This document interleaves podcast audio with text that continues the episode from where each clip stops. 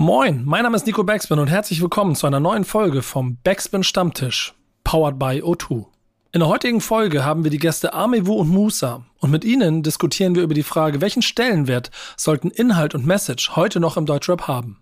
Was sie dazu sagen, welche Rolle Kapitalismus dabei spielt und wie unterschiedlich ihre Ansichten auf Future sind, das alles erfahrt ihr in dieser neuen Folge vom Backspin Stammtisch, powered by O2. Viel Spaß! Stammtischmodus, jetzt wird laut diskutiert. Auf dem Stammtisch, Stammtisch, wer dabei bleibt, amtlich. Stammtischphase. Denn heute brechen sie noch Stammtisch verholen. Ich heule mich an meinem Stammtisch aus. Wir haben eine schöne Runde heute, über die ich mich sehr freue. Aber erstmal hallo Yannick, schön, dass du dabei bist. Ähm, Moin Nico. Moin Nico.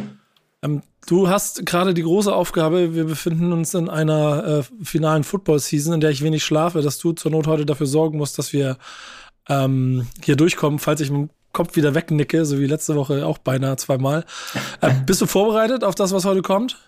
Äh, absolut, Nico. Ich bin absolut vorbereitet, aber ich mache mir da auch gar keine Sorgen bei dir, weil, was hast du gesagt vorhin? Viereinhalb Stunden? Das ist ja für dich, das ist ja für dich wirklich sehr, sehr ausgeschlafen.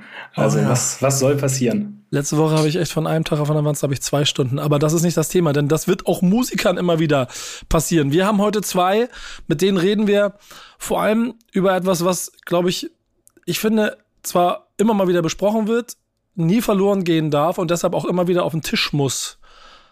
Hallo Musa. Hallo, hallo Amivu. Schön, dass ihr da seid. Hallo, hallo. Wie Danke, geht's euch beiden? Wie geht's euch beiden? Wie ist die Gesamtsituation? Beide Alben rausgebracht, beide teilweise ein bisschen länger, beide unterwegs. Wie, wie fühlt sich's gerade so an im Musikbusiness für euch? Ich liebe das immer, wenn ich beiden eine Frage stelle. ja, sehr, gut, sehr gut, super. Das, ja, das, ich lasse Musa den Vortritt. Für mich, äh, also es fühlt sich eigentlich unverändert für mich an, so wie davor auch die Releases. Ähm, es ist jetzt nicht so, dass ich irgendwie super krass im Fokus bin. Ich bin immer noch ein Underdog und äh, aber ey, ich habe die Rolle angenommen und äh, also mir geht's sonst so gut. Ich bin weiterhin motiviert, weiterhin am Aufnehmen, habe viele Projekte vor, hab, ähm, ja Mann, bin weiter am Plan, nächstes Album schon in der Planung und äh, dahingehend bin ich ja nach wie vor motiviert, das Game zu attackieren. So, na, oh, alles wie gehabt. ja, ich meine, bei mir ist ja ein bisschen Zeit vergangen. Äh, Dinge haben sich verändert. Ja. Aber ich bin dann doch äh, sehr überrascht gewesen, wie viele Leute irgendwie noch am Start sind, die sich diese Mucke reinziehen. Äh, wie viele Leute noch bereit sind, sich irgendwie Platten und CDs zu kaufen, damit man nicht komplett von Streamingdiensten gepimpt wird. Und äh, ja, es fühlt sich eigentlich sehr gut an, weil ich bekomme extrem viel positives Feedback und ähm, frage mich eigentlich, warum ich äh, nicht viel früher irgendwie released habe. Hätte auch ein paar Jahre früher einfach raushauen können. Das ist ein grundsätzliches Künstlerproblem, glaube ich, ähm, dieses einfach mal ähm, einfach regelmäßig releasen, dann fühlt sich aber wie Arbeit an, dann leidet vielleicht auch die Kunst, natürlich abgesehen von anderen Dingen und Einflüssen, die dafür sorgen, dass man mal keine Alben rausbringen kann. Ja. Aber die nieder zurückgelassenen Chancen, die sind auf jeden Fall immer da. Aber ich finde ehrlicherweise gerade, was du sagst, so bezüglich Release, äh, und dann auch physische Tonträger und, und Feedback von, von Fans und so. Das ist etwas, was sich in den letzten anderthalb Jahren so ein bisschen stärker wieder her herausgearbeitet, habe ich so ein kleines bisschen das Gefühl. Also, dass da ein bisschen mehr Feedback kommt und die Leute auch noch wieder aktiver Bock haben, ihren Künstler zu supporten. Ich verspüre so einen kleinen Wandel, der so ein bisschen auch auf unser Thema nachher kommt. Spürt ihr den auch, dass so, dass so Pandemie dafür gesorgt hat, dass Leute euch gefunden, kennengelernt und damit für gut befunden haben? Hm, ich, also, ich habe halt keinen Vergleich, weil es halt zehn Jahre her. das ist doch schön, dann fühlt sich zumindest, dann fühlt sich so gut an und das ist die Hauptsache. Also 2012 war es halt schon, klar, da hatte ja der Umbruch schon angefangen so und Tonträger waren ja da schon im Vergleich zu früher, also ein ganz anderes Thema so. Ähm, aber ja, ich, ich bin einfach nur, ich bin überrascht ich habe keinen Vergleich, aber ich bin überrascht. Und ich glaube, natürlich liegt es auch ein bisschen daran, dass ähm, wer meine Sachen hört und so, und da sind, glaube ich, auch noch viele Leute so von früher dabei. Ähm, und natürlich sehe ich auch, dass Leute, neue Leute dazukommen. Und äh, es freut mich auch, wenn äh, viele Leute, die jetzt vielleicht nicht 2012 schon am Hardcore am Start waren und Rap gehört haben oder vielleicht einfach auch zu, zu jung waren, so, äh, sich irgendwie bei mir melden und mir erzählen, dass sie bestimmte Themen fühlen. Ähm, ja. Aber ich meine, das, was so losgeht mit, äh, also dass Platte CD überholt hat und so und überhaupt Vinyl noch eine Rolle spielt, ist crazy. Und ja. gleichzeitig ist es halt super crazy, dass es halt voll schwer ist, Platten zu pressen. Wie lange wartest du? Also ich habe, ähm, ich habe tatsächlich so einen Geheimtipp dann irgendwann gefunden und habe es innerhalb von vier Monaten dann, glaube ich, geschafft. Bro, der ist Gold wert, der Geheimtipp, ne? Den musst du schützen. Das wäre ja, auch so ein Geheimtipp, den du nicht weitergeben darfst. Weil ich habe ihn schon an ein paar Leute weitergegeben, uh, so. Ähm, jetzt nächste weil, Produktion meinte, meinte aber auch so immer dazu, ey, so überleg gut, an wen du das weitergibst. ähm, aber ansonsten habe ich halt so Ansagen bekommen wie so neun Monate, acht, ja, neun genau. Monate so und so kannst du halt nicht planen. Du sitzt auf einem fertigen Album und denkst so, ja, okay, jetzt bringe ich das demnächst raus, so ja, nix demnächst. Das ist schon krass. Und ja. also die Maschinen gehen ja immer weiter kaputt. Die Leute, die die warten können, sterben. Und äh, die Majors, die die Maschinen damals haben schrotten lassen, besetzen sie jetzt wieder. eigentlich wunderbare Richtung, schon Richtung Überleitung, Richtung das, was wir heute vorhaben. Aber Musa, ich muss auch dir äh, von dir eine Antwort einfordern. So, hast du das Gefühl, dass sich das gerade ein bisschen dazu entwickelt, dass die Leute gerne zuhören und dir das auch das Feedback dafür geben, dass das so ein bisschen wächst? Ähm, naja, bei mir ist ja so, ich hatte mein erstes Soloalbum 2019 rausgebracht. Genau. Also ich, ich war auch überrascht, dass die Leute immer noch am Ball sind und auch so ein bisschen hatte das Gefühl, dass Leute sich darauf freuen, dass von mir wieder was kommt. Ähm, ist auch ein bisschen die Followerschaft gewachsen. Ich habe jetzt keine physischen Tonträger irgendwie gemacht und die vercheckt. Das heißt, daran kann ich es nicht bemessen, aber so ein bisschen an der Aufmerksamkeit auf Insta und so ein paar Anfragen für Auftritte. Ja, also leicht. Leicht habe ich das Gefühl, dass, dass Leute schon äh, da sind und, und äh, genau. Aber ich, ja. Äh, ich finde ich find nämlich, da steckt, äh, und das ist der Übergang zu dem Leitthema heute, ähm, sowas drin, was ich als Beströmung im Großen und Kleinen auch mitbekomme. Das, äh, nennen wir es mal vielleicht eine gewisse Leichtigkeit in der Musik. Äh, auch negativ könnte man das mit Belanglosigkeit in den Texten beschreiben, aber auch, auch der Fokus auf äh, leicht konsumierbares ein, ein, paar Jahre auf jeden Fall im Fokus war. Ich aber an allen Ecken spüre, wie, wie dann auch wieder das Vergleich zur amerikanischen Welle ist, äh, dann so langsam immer mehr wird, dass immer mehr äh, auch aus unterschiedlichen Subgenres dieser Rap-Landschaft in Deutschland immer mehr Künstler kommen, die äh, ein bisschen Inhalte mitbringen, die vielleicht ein bisschen mehr zum Nachdenken, zum Zuhören anregen äh, und damit ein bisschen gegen den Strom arbeiten und das aber wiederum immer mehr Anklang findet, auf, äh, bekommt aufgrund einer Verdrossenheit. Und deswegen hat sich äh, Yannick mit der Redaktion ein Thema überlegt, für das ihr ehrlicherweise auch ziemlich gut passt. Und nochmal ehrlicherweise, deswegen seid ihr auch hier und deswegen reden wir heute drüber.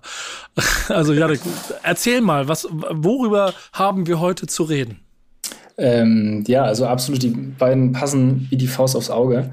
Ähm, wir haben uns diese Woche in der Redaktion quasi mal auf die inhaltliche Ebene von Deutschrap begeben und halt ähm, drüber nachgedacht, dass es ja quasi seit jeher im, im, Rap so diese Denkweise gibt, dass jeder kann es schaffen, wenn man nur hart genug dafür arbeitet und dass irgendwie der Kerngedanke ist, dieses zeigen, wo man herkommt, zeigen, dass man besser ist als der Rest. Ähm, aber dass es halt in den letzten Jahren da irgendwie so ein, so ein Wandel gab und dass es inzwischen eher darum geht, mit Marken zu flexen, mit Autos irgendwie anzugeben. Ähm, diese ganzen Effekte werden natürlich jetzt durch Social Media und andere Fashion-YouTuber wie Justin jetzt beispielsweise genannt, irgendwie nochmal verstärkt, dass solche Leute sich halt gerne Rapperinnen einladen in ihre Formate. Ähm, und wir haben uns halt einfach gefragt, ja, was diese Entwicklung so mit Deutschrap eigentlich macht und dann letztendlich äh, uns die Frage stellt, welchen Stellenwert sollten Inhalt und Message heute im Deutschrap äh, noch haben oder welchen Stellenwert haben sie überhaupt noch? Ähm, wir machen es ganz plakativ. Was findet ihr? Wie viel Stellenwert hat das heute noch? Wo wir gleich losschießen. also. Ganz unloaded. Los, leg los. Komm, hau raus. Also bei mir ist tatsächlich so, dass ähm, ich habe auch die Diskussion öfters mit meinen Leuten so.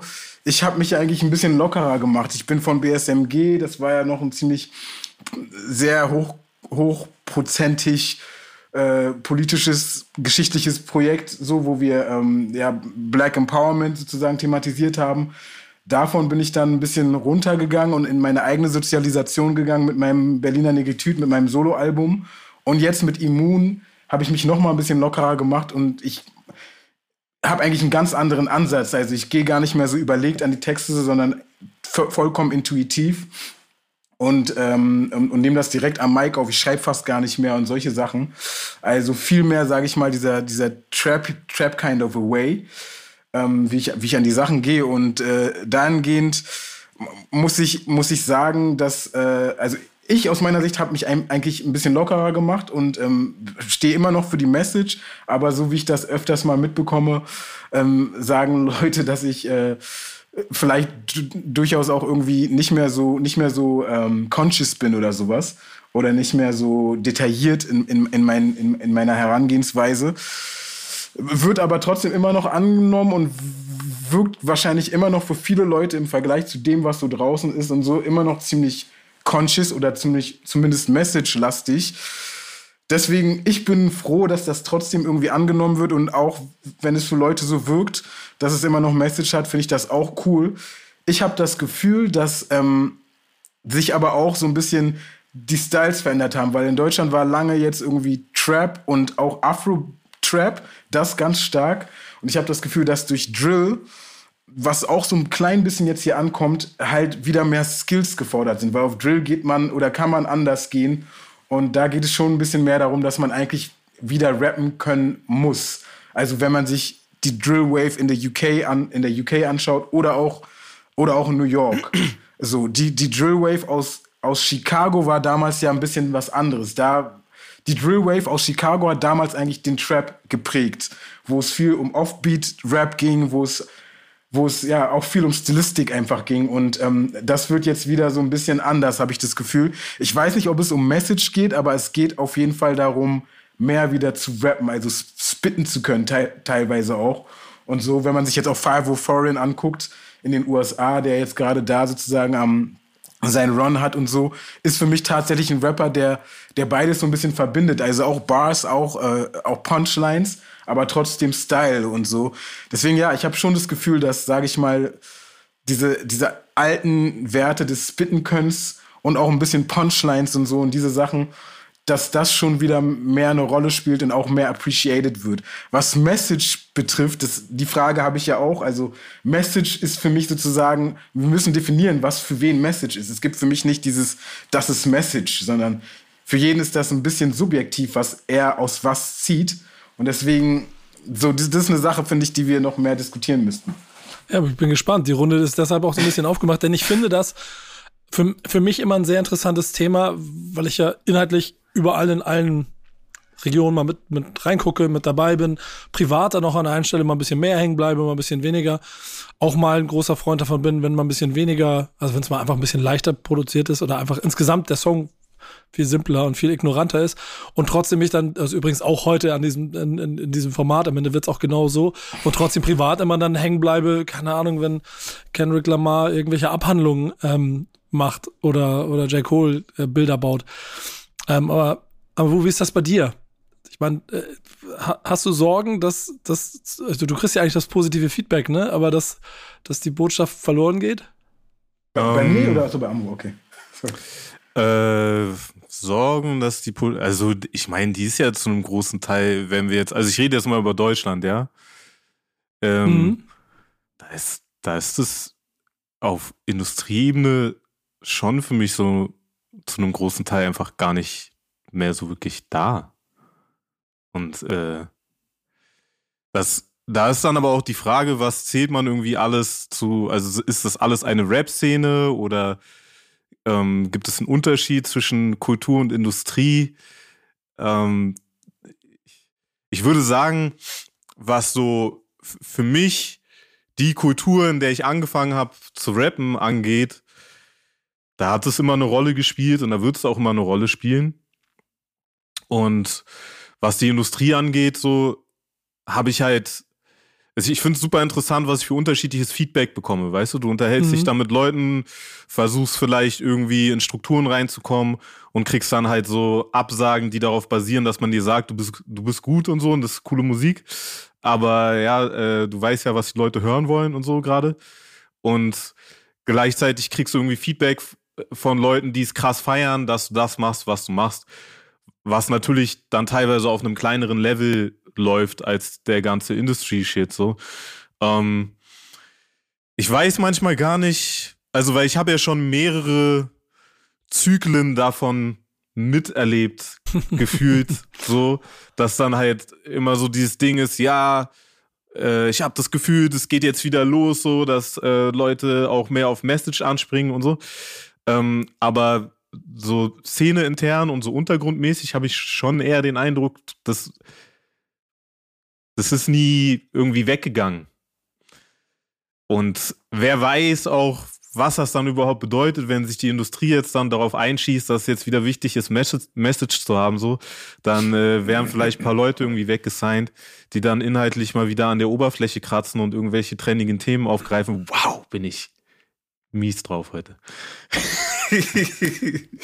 Aber ähm, ja, also ich, ähm, ich glaube, in dem, in dem Briefing stand es so ein bisschen drin wie, also, ach nee, und ihr habt ja auch gesagt, welchen Stellenwert hat es? Vom Stellenwert würde ich sagen, es hat einen äh, riesigen Stellenwert. Es ist einfach wichtig. Es ist wichtig, dass es ein Gleichgewicht gibt zwischen ähm, irgendwelchen Party-Tracks und äh, Tracks, bei denen es um nicht viel geht. Und ich meine, manche unterscheiden ja auch, und das finde ich dann auch manchmal ein bisschen strange, sobald es dann irgendwie um Straße geht, ist es für die nicht conscious so. Aber jemand, der irgendwie die ganze Zeit darüber nur rappt, was für geile Flows er hat, so, der ist für mich auch nicht conscious. Und es wird dann aber teilweise manchmal so da reingepackt. Oder sobald jemand auf einen Trap-Beat rappt, ist dann auch nicht mehr conscious. Aber mhm. wenn man auf Boom Bap rappt, dann ist so, dann ist so conscious. Und das ist für mich dann halt auch manchmal ein bisschen Quatsch, so, weil, also, wenn ich mir zum Beispiel, ich, ich höre zum Beispiel sehr gerne, schon sehr lange jemanden wie Trey, so. Und Trey ist halt Straßenrap, aber es ist für mich auch irgendwie conscious, weil der halt zwischendurch so Lines hat, die dieses Leben reflektieren und ähm, Menschen Einblicke darin gibt, so was, ja, was, was das für ein Film ist, so den er erlebt hat oder erlebt. Und ähm, ja, ich glaube, es ist wichtig auch, was, was, was Musa gerade gesagt hat, so was ist überhaupt Message? So. Was bedeutet das? Was meinen Leute damit, wenn sie das sagen? So. Was ja, meint ihr damit, wenn ihr die Frage stellt? Ja, ich glaube, ich glaube, genau diese differenzierte Betrachtungsweise dessen ist das, was da draußen so wenig passiert. Weil es wird relativ schnell von dem ein Rap aus Deutschland gesprochen, wenn es äh, nur den Blick auf Chartplatzierungen gibt. Ähm, ich bin allein in Formaten in diesem, in die, unter, unter, dieser Marke Backspin äh, mit so viel unterschiedlichen ähm, auch sagen wir so, so Größenordnung von Künstlern in ihren Reichweiten äh, konfrontiert, genauso wie mit den Inhalten, die sie machen. Und denk mir genau das Gleiche, was du vorhin auch gesagt hast. Es reden immer so viele Leute davon, dass es das und das nicht mehr gibt und das und das nicht mehr und das und das äh, verloren. Und es, es gibt Beströmungen und die sind manchmal größer und stärker, weil halt natürlich schon durch Markt ein Interesse daran entsteht, es gibt einen Grund, warum Leute etwas hören und dann auch millionenfach streamen. Und einen Grund, warum Leute halt Dinge vielleicht auch nur tausendfach streamen. Und das ist genauso vielfältig. Aber dass diese Botschaft an sich nie verloren geht und nie verloren gehen darf, ist, ist glaube ich, auch irgendwie, was nicht zur Diskussion steht. Es wirkt nur immer so, als ob nach außen, als ob es zum Thema wird. Denn wenn du jetzt gerade mitgekriegt hast, wie ähm, OJ Kimo sein Album rausbringt, mhm. ähm, und welchen Einschlag das auf einmal hat, das vom Gefühl her so nach dem Motto, endlich ist da mal wieder einer, der macht etwas anderes als ja. alle anderen, dann finde ich das halt auch interessant. Versteht ihr, wie ich meine? Ja. Was würdest du sagen, woran das bei Kimo liegt? Ich glaube, Kimo gehört ähm, dadurch, dass er schon durch bestimmte Welten durchgestoßen ist, ähm, schon in so eine, in eine Reihe etablierter Künstler und er ist ja vor allem, und das nicht erst seit gestern schon, also seit paar Jahren, so in dieser Bubble der Lieblingskünstler von bestimmten Bubblen in Social Media. Und deswegen nimmt man das wahr und, und, und, und begleitet ihn. Und das führt natürlich zu einem gewissen Impact und auch zu einer bestimmten Stellung. Und ich habe vor Ahnung, drei Jahren angefangen mit, ehrlicherweise immer so ein kleines bisschen auch einen Spaß daraus zu machen, es so zu nennen, aber im Inhalt schon danach gesucht, dass es jemanden gibt, der es schafft, Conscious, Straße und Mainstream irgendwie in sich zu vereinen. So Kendrick Lamar. Keine Hooks und trotzdem äh, verkniete äh, ganze USA vor ihm nieder. Ähm, und das zu suchen, hat immer so ein bisschen Spaß gemacht, so im, im Vergleich in, in, Deutschland. Und da war er relativ schnell, äh, nicht nur für mich, sondern auch für viele andere, immer der Inbegriff von dem, womit man das, wo man das drauf projizieren konnte, weil schon ein bisschen Wahrnehmung da war und weil Leute ihn gehypt haben und sowas. Ja. Und ich glaube, das ist der Grund, warum dann jetzt er auch so ein bisschen als der deutsche Kendrick Lamar mit diesem Album gefeiert wurde. Womit man dann vielleicht aber viel. Echt, ja, sagen das Leute? Ja, ja. Der deutsche Kendrick Lamar? ich habe es ein oder das andere Mal gelesen und diesmal kam es nicht von mir. Okay. Das ja. wird ihm nicht gefallen, jetzt die Aussagen. Nee, genau. Nee. das kriege ich wieder um die Ohren geflogen. Das habe ich letztes Mal schon um die Ohren geschmissen gekriegt. Aber ich Von betone ihm, an dieser was? Stelle, dass ich das nicht gesagt habe. Von ihm was? um die Ohren geschmissen, oder was? Ja, weil äh, äh, die Vergleiche, glaube ich, die sind nicht so. Vergleiche sind immer Kacke. Weißt du das selber? Möchtest du verglichen werden mit? Keine Ahnung. Ich würde mir, wenn jetzt, wenn jetzt überall äh, die Presse erzählt, ich wäre der deutsche Kendrick Lamar, dann würde ich mir denken, okay, ich bin nicht der deutsche Kendrick Lamar, aber cool, dass die das alle erzählen, weil jetzt kaufen alle mein Album. Ja. Also, I don't give a shit. Ja, ja, siehst du, ist auch, ist auch der Ansatz.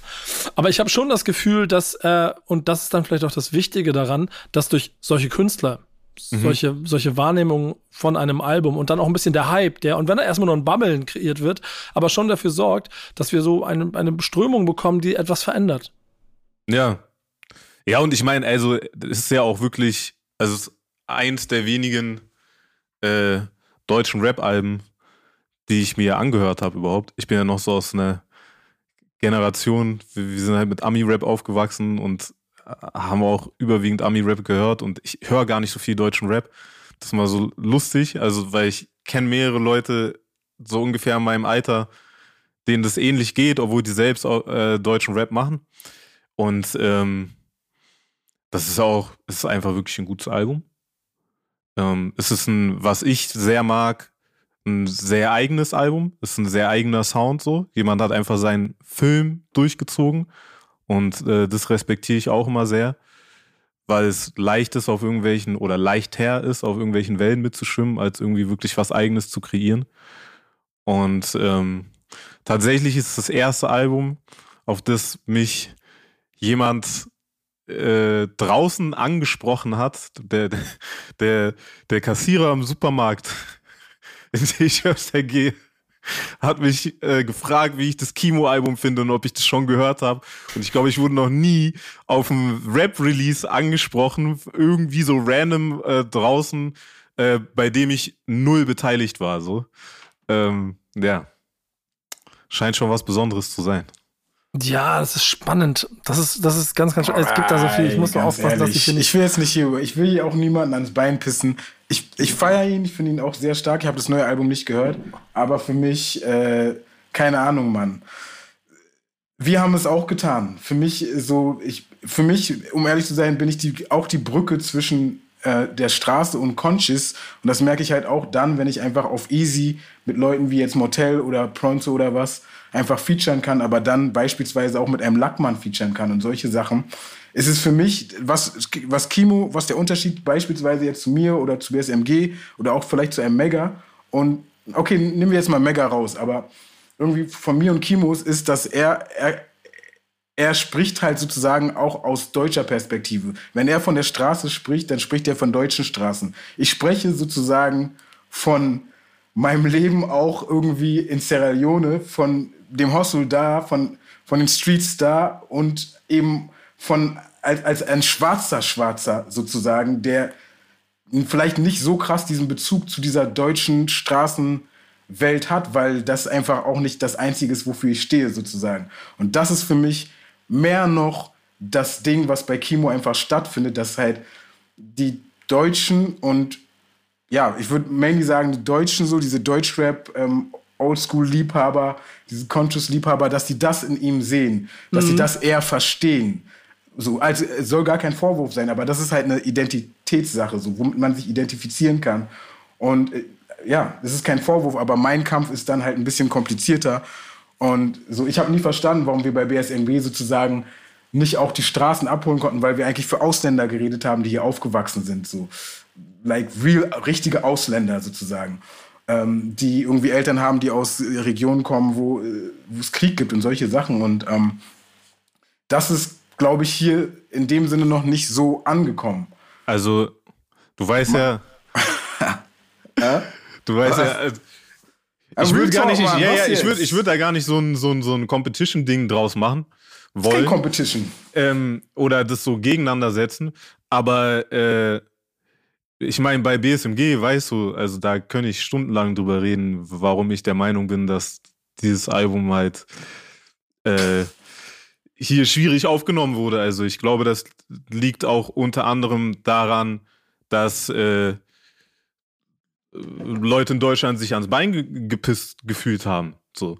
Also wenn, wenn bei einem Song wie Jesse Owens, der eigentlich eher so ein Feel-Good-Song ist äh, und überhaupt nicht wirklich konfrontativ, Leute irgendwie einen Ausraster bekommen und so mit Sachen reagieren wie, ja, Black Power ist genauso schlimm wie White Power und so, da merke ich, okay, diese Menschen haben einfach Probleme, die haben Komplexe.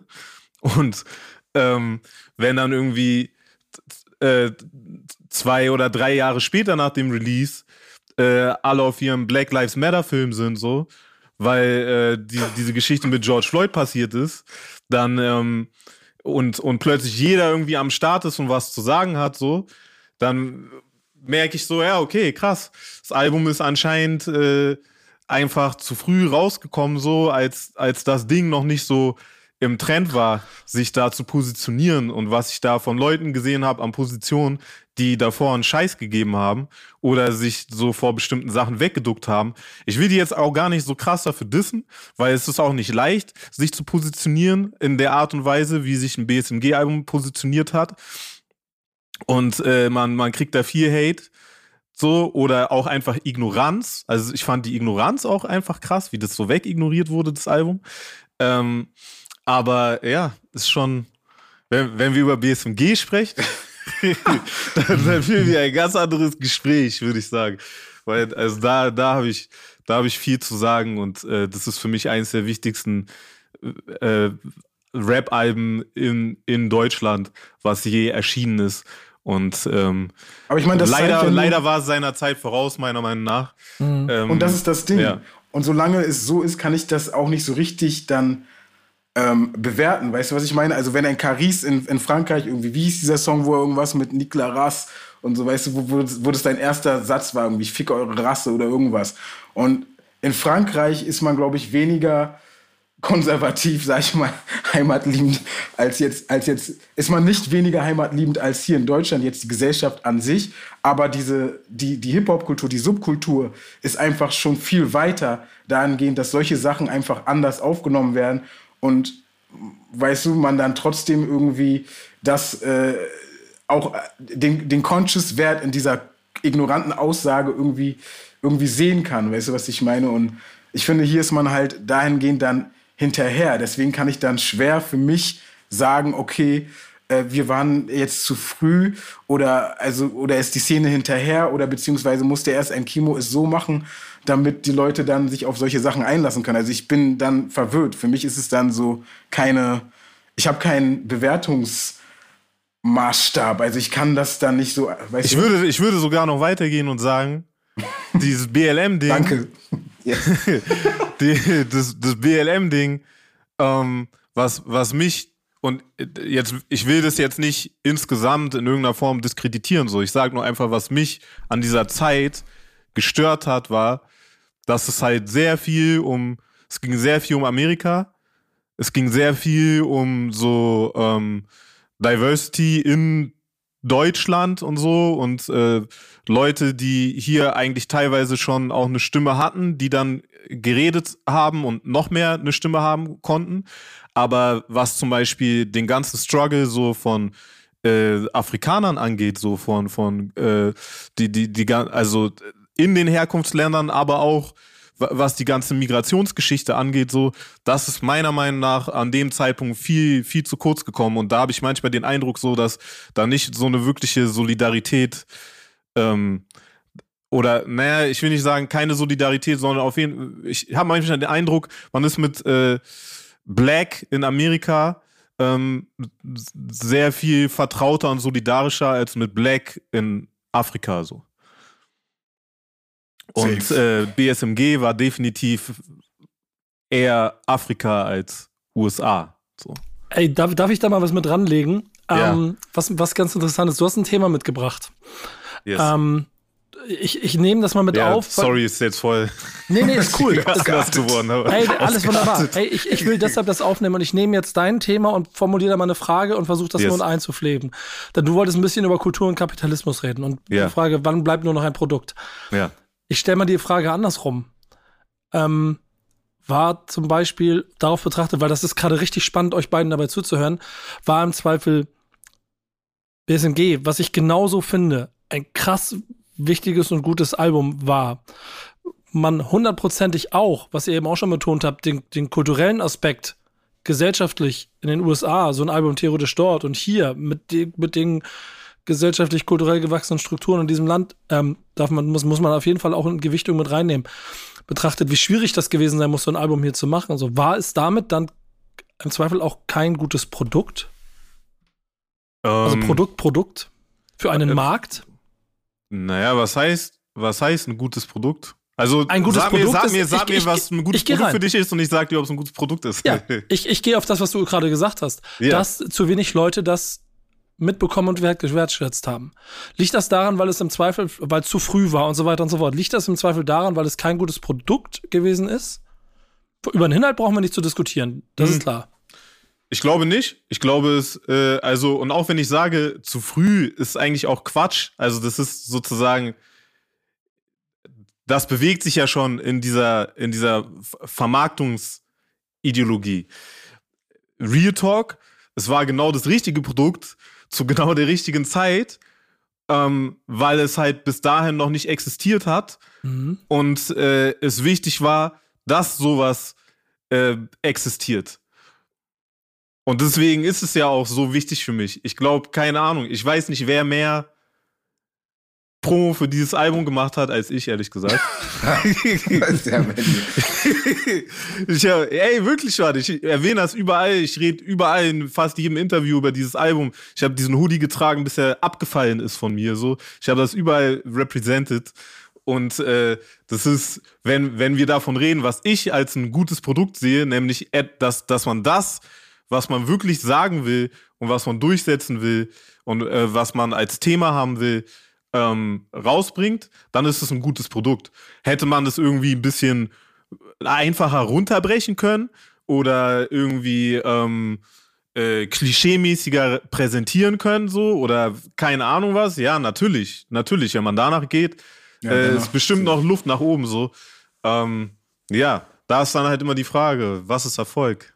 Aber das ist, der, das ist ein guter Punkt für mich, weil, ja. und auch da, ich als jemand, der ja da mitgewirkt hat, sozusagen, ähm, ich fand schon, dass die Visualisierung und diese, wie bringt man das an den Mann ähm, mit dem Label zusammen, so Respekt an alle, die daran beteiligt waren, so, aber da hätte man auf jeden Fall, dahingehend fand ich, war, wurde es nicht zu so einem, also man wusste nicht, wie man es diesen Leuten aufbereitet. Und dahingehend fand ich, war es dann vielleicht nicht so ein gutes Produkt, wie es hätte sein können. Weniger von der Musik und wie man es gemacht hat, sondern eher von der Visualisierung, welche Sachen aktiv wie aktiviert man das richtig und bereitet man das auf, damit die Leute das irgendwie richtig aufnehmen und nicht gleich denken, okay, jetzt kommt wieder Black Power und will uns sagen, wir sind Rassisten, weil ja, am Ende des Tages ging es auch gar nicht. Guck mal, es, es, es war ja dann so, irgendwann wurde es so ein ja, die sind jetzt Black Power und die so Antirassismus-Projekt. Das war es nie. Es war nie ein Antirassismus-Projekt sozusagen.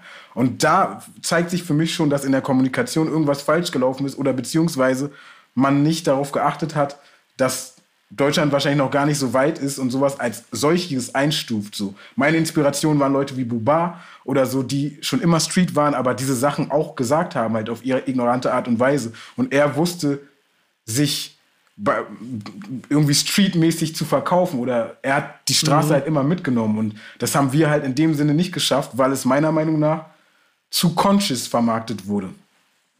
Ja, ist total spannend. Ehrlich, es macht richtig Spaß, mit euch beiden gerade so ein bisschen drüber zu sprechen und auch diese Gedanken damit reinzunehmen. Dann gehe ich aber nochmal zurück zu der Frage, die du mit reingeworfen hast. Ähm, denn der Gedanke ist ja ein anderer. Du hast ja formuliert wahrscheinlich ein bisschen mehr Sorge davor, dass äh, halt zu viel Produkt und zu viel Kultur gedacht wird, zu wenig Kultur gedacht wird, ne? Ja.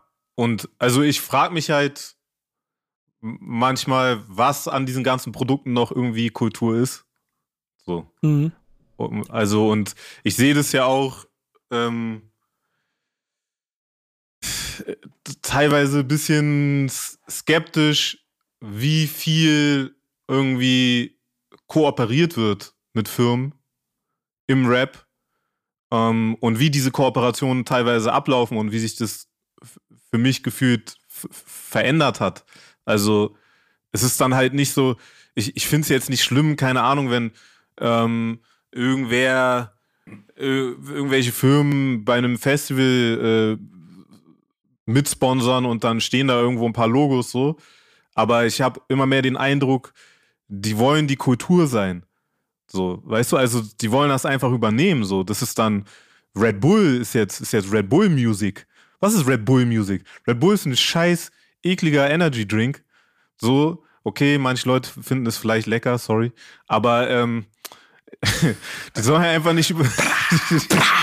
ich finde, die sollen nicht ihre Rolle übertreiben, so. Die sind nicht Musik, die sind nicht Subkultur, so, sondern die sind halt so, eine, so, ein, so, so ein Getränkehersteller. Und ähm, ich, ich will jetzt auch nicht irgendwie alle möglichen äh, Firmen outcallen in dem Podcast, so, und nachher kriegt irgendwer Probleme.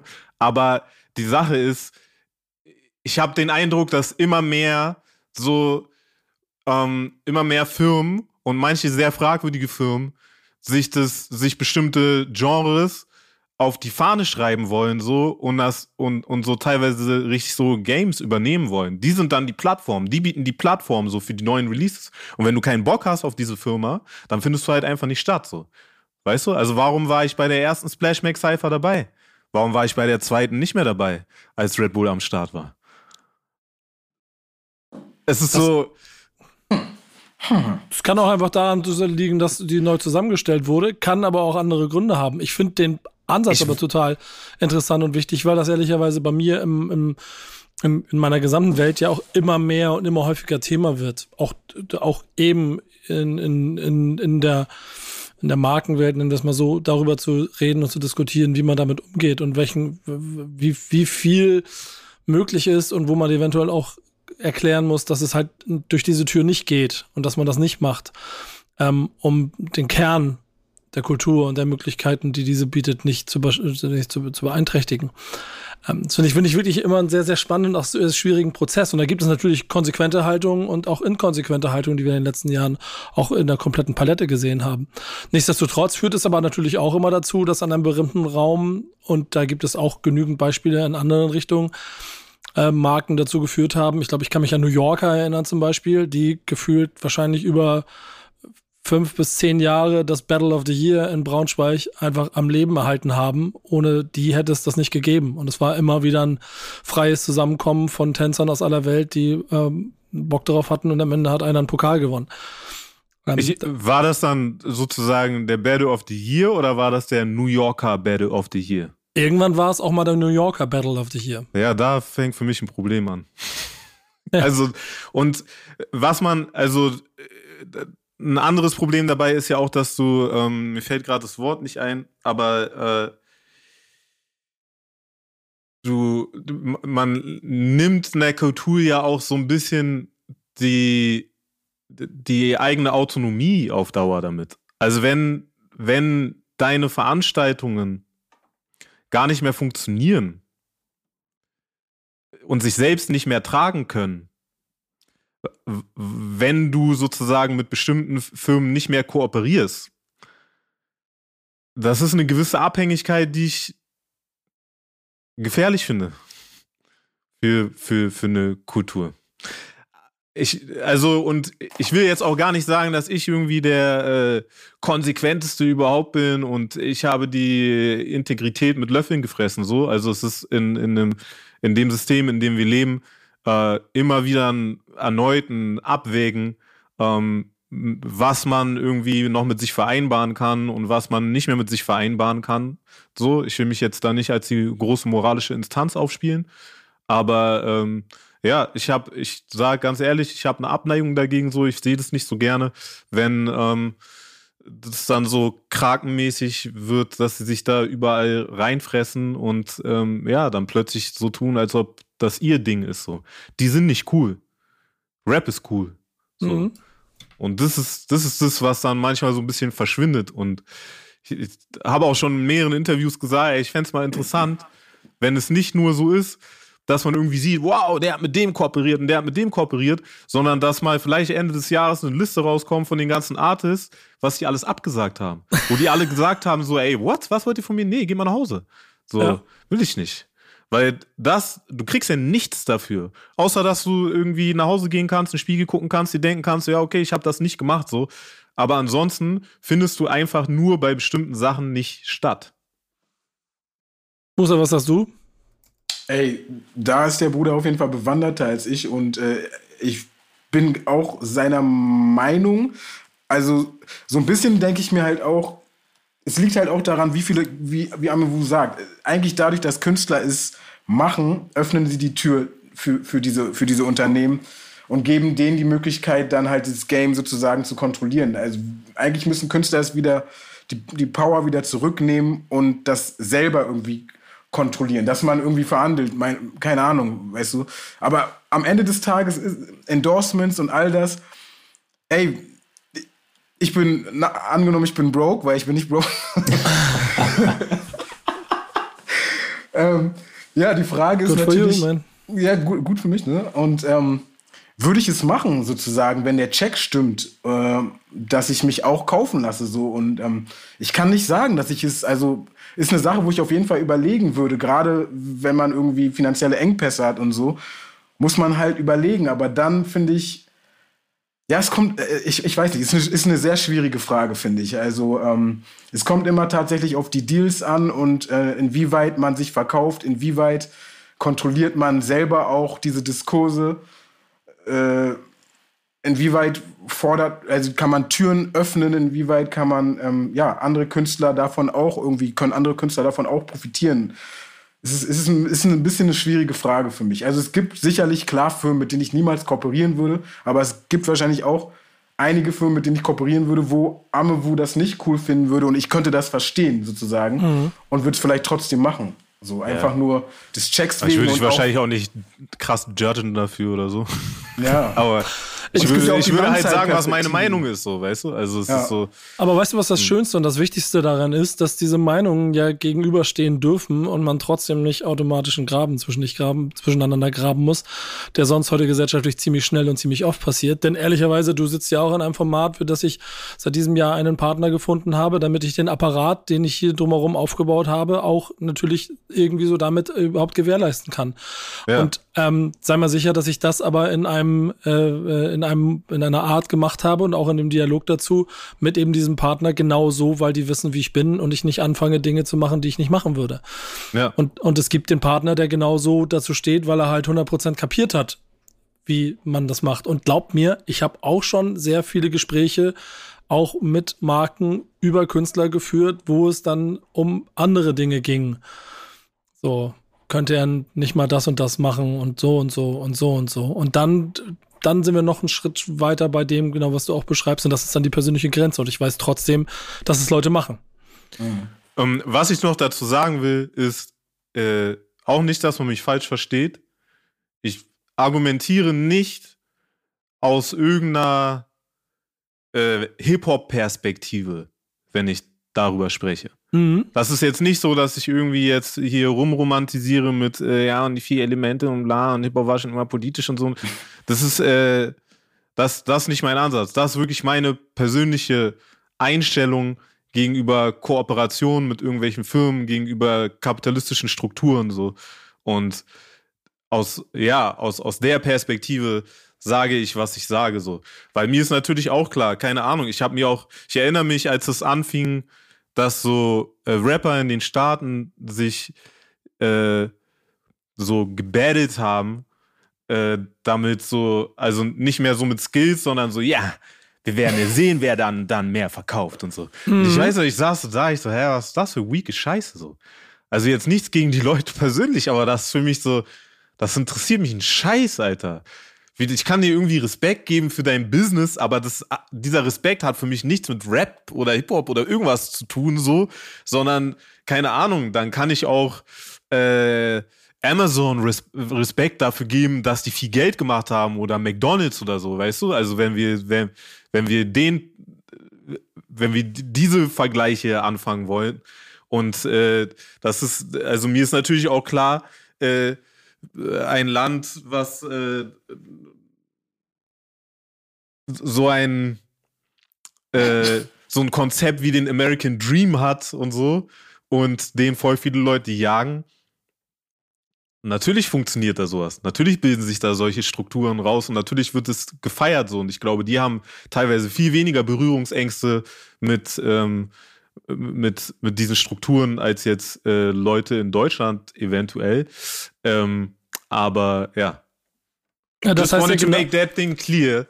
Ja, das ist mein, ich, mein, meine Perspektive ist. Ja, und ich finde ehrlicherweise, das eine legitimiert ja nicht das andere auf der einen Seite. Und auf der anderen Seite ist es auch ganz interessant, wenn man sich überlegt, wie konsequent man selber sein kann, wo ist die Wurzel von dem, was ich musikalisch gefeiert habe, warum bin ich mit Rap groß geworden, um dann in, äh, in, in, in Deutschland zum Beispiel meinen Untergrund-Rap zu machen, um mich gegen das, und meine Helden sind eigentlich diejenigen, die schon in den 80er Jahren ähm, äh, Lifestyle und, und, und, und Geld und Ketten und Gold äh, glorifiziert haben. Ja. Es, ist, es ist eine sehr, also man muss bei allem immer die Grautöne beachten. Das finde ich halt total spannend und total wichtig. Und ich sehe aber, und das ist für mich so ein bisschen der, das Einfalltor der, der, ähm, der Fragestellung, die du so ein bisschen hattest. Also die, die Gefahr von Ausverkauf, wenn du, und jetzt kommen wir wieder ein bisschen zur Künstlerseite, musikalisch eine Formel entdeckt hast. Und entweder du hast sie selber gefunden mhm. und benutzt sie, oder du ähm, siehst sie bei anderen und kopierst sie, weil du der Meinung bist, du verdienst damit das Geld. Dann ist es im Zweifel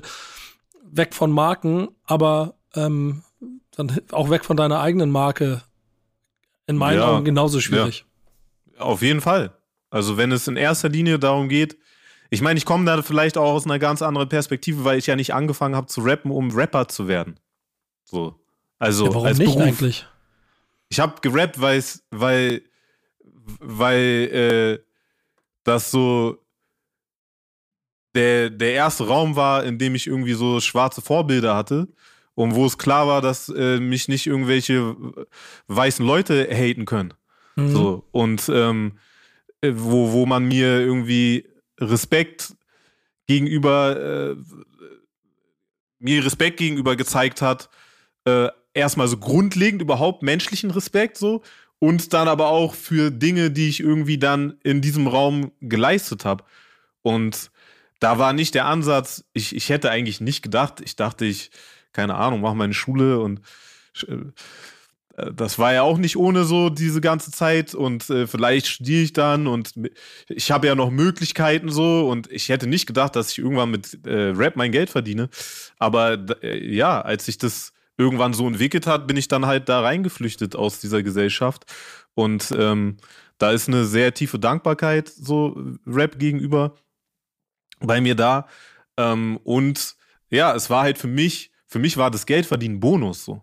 Für mich war das nicht irgendwie das, das, äh, das Ziel oder die Motivation und keine Ahnung, als das dann anfing, dass immer mehr Leute dann so, dann ziehen so Leute von aus so, aus so äh, Kleinstädten nach Berlin, um, für, um ihre Gangster-Rap-Karriere anzufangen und du gibst so Workshops an Schulen und du merkst so, äh, die, die Kinder sagen so, ja, was jetzt wäre, ja, ich will mal ein Rapper werden und so, dass so Rapper als Berufswunsch und so ein Shit, das, äh, ja, kam dann halt immer mehr und ähm, das, das sind jetzt einfach inzwischen krasse Welten, die aufeinanderprallen, glaube ich, einfach mein, mein Ansatz und der Ansatz von Leuten, die jetzt irgendwie nachkommen. Und da, da ist jetzt so viel Geld drin und ich sage ja auch immer wieder, also Rap ist als Kultur meiner Meinung nach viel weniger in Deutschland angekommen als als Business so. Mhm. Diese ganzen Leute, die jetzt da irgendwie einsteigen und äh, da das große Geld sehen so, ähm, die haben, voll viele von denen haben noch nichts mit Rap am Hut.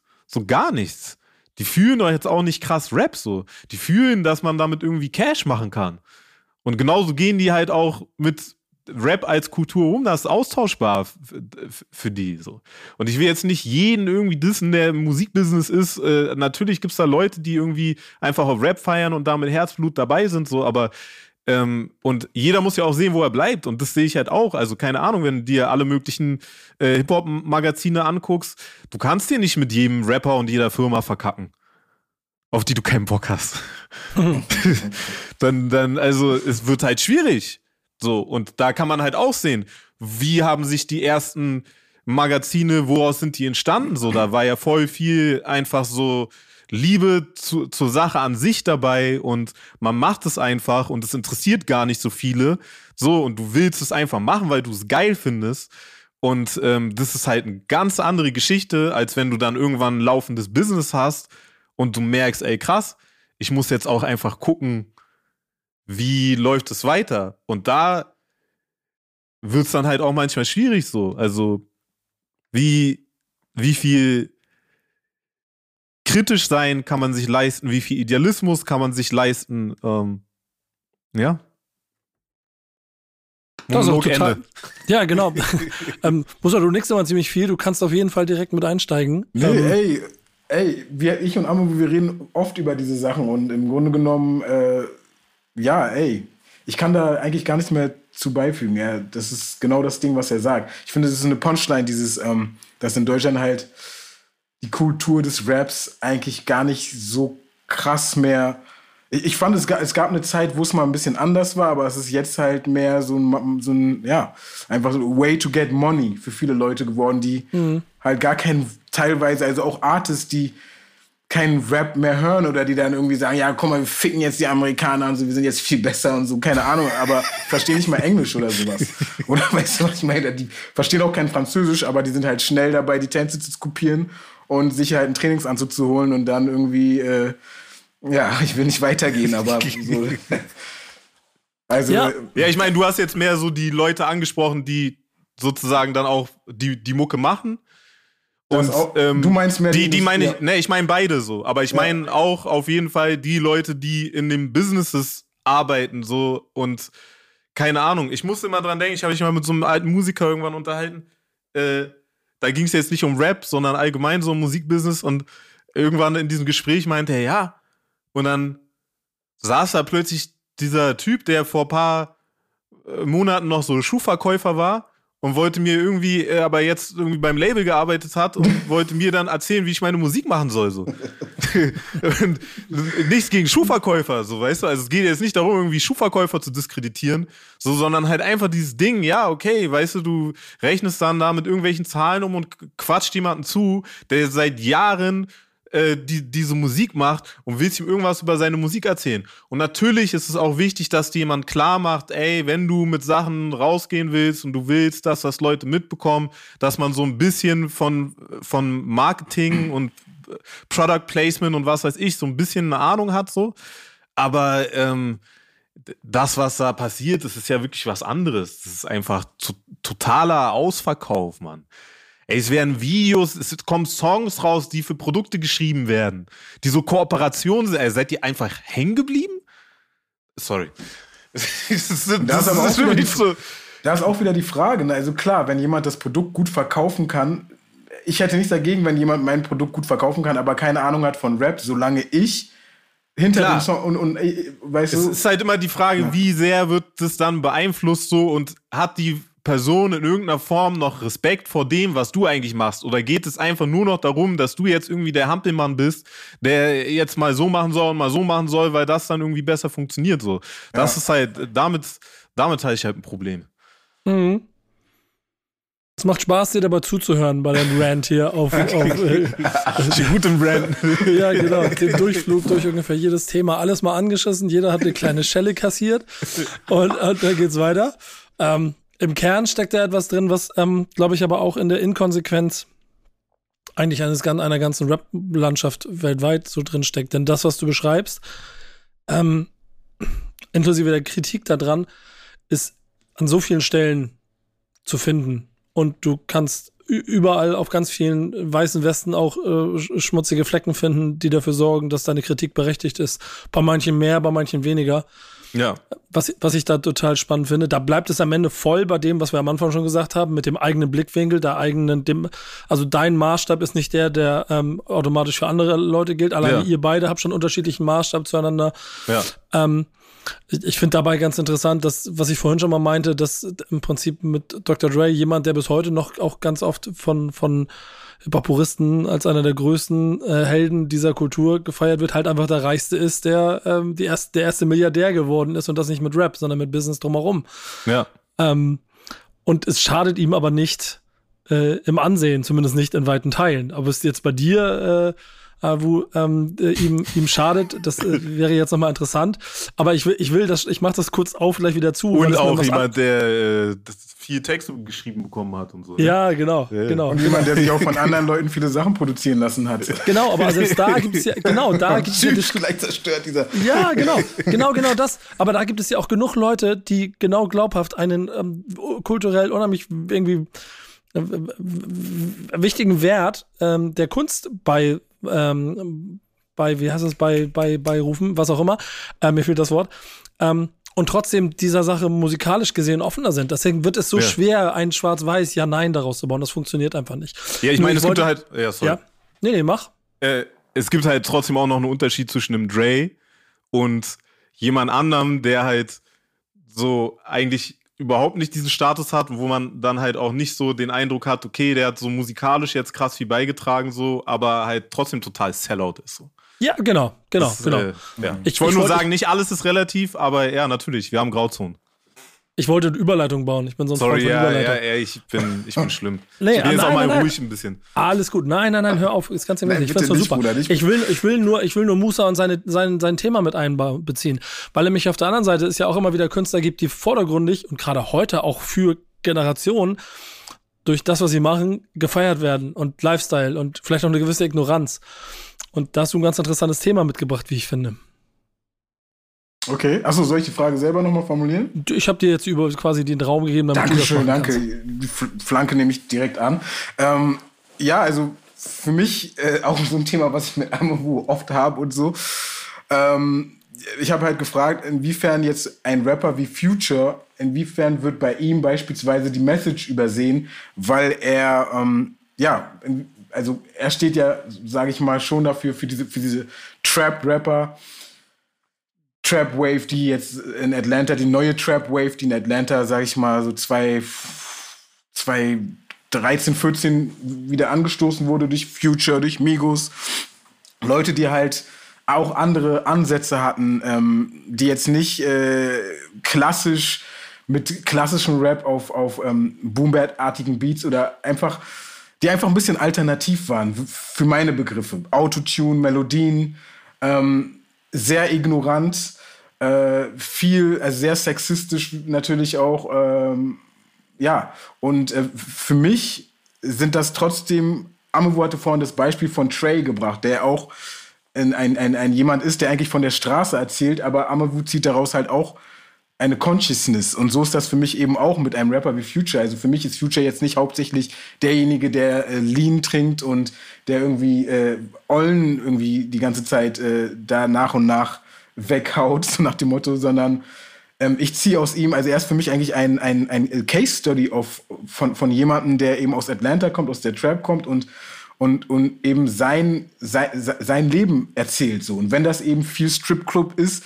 wenn das eben äh, Drugs sind, so, dann, dann hat das für mich eigentlich auch ein conscious Wert. So, ich muss es nicht, ich, ich muss, das heißt für mich nicht, dass ich das nachmache, sondern es ist wie, ich gucke mir halt eine Documentary an von jemandem und das ist halt sein Leben sozusagen. Und das ist für mich halt auch conscious. Und die Frage für mich ist immer, was ist Message? Weil ich habe halt oft das Gefühl, dass Message gleichgesetzt wird mit jemandem, der jetzt wie Nas oder so, der irgendwie die Geschichten klassisch quasi erzählt, so dass auch der letzte äh, Richard in der Uni in äh, Bayreuth irgendwie das verstehen kann. Und es ist ja ganz toll, weil es ist super poetisch und genauso wie man irgendwie ein Gedicht schreiben muss und so. Und das ist für mich nicht der Maßstab für, für Message so.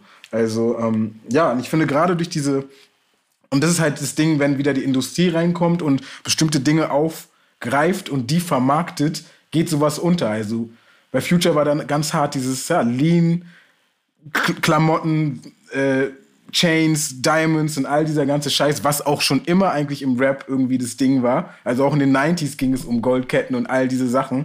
Und äh, aber bei einem Nas, der dann Goldketten trägt oder auch mal darüber rappt, wurde sowas halt ganz anders ausgelegt. Und für mich ist das so ein Außer bisschen. Außer bei so Sachen wie Hate Me Now, ich glaube, dafür hat er schon ein bisschen Hate bekommen auch. Okay. Dann bin ich nicht so im Bilde. Aber ja, ja, ja.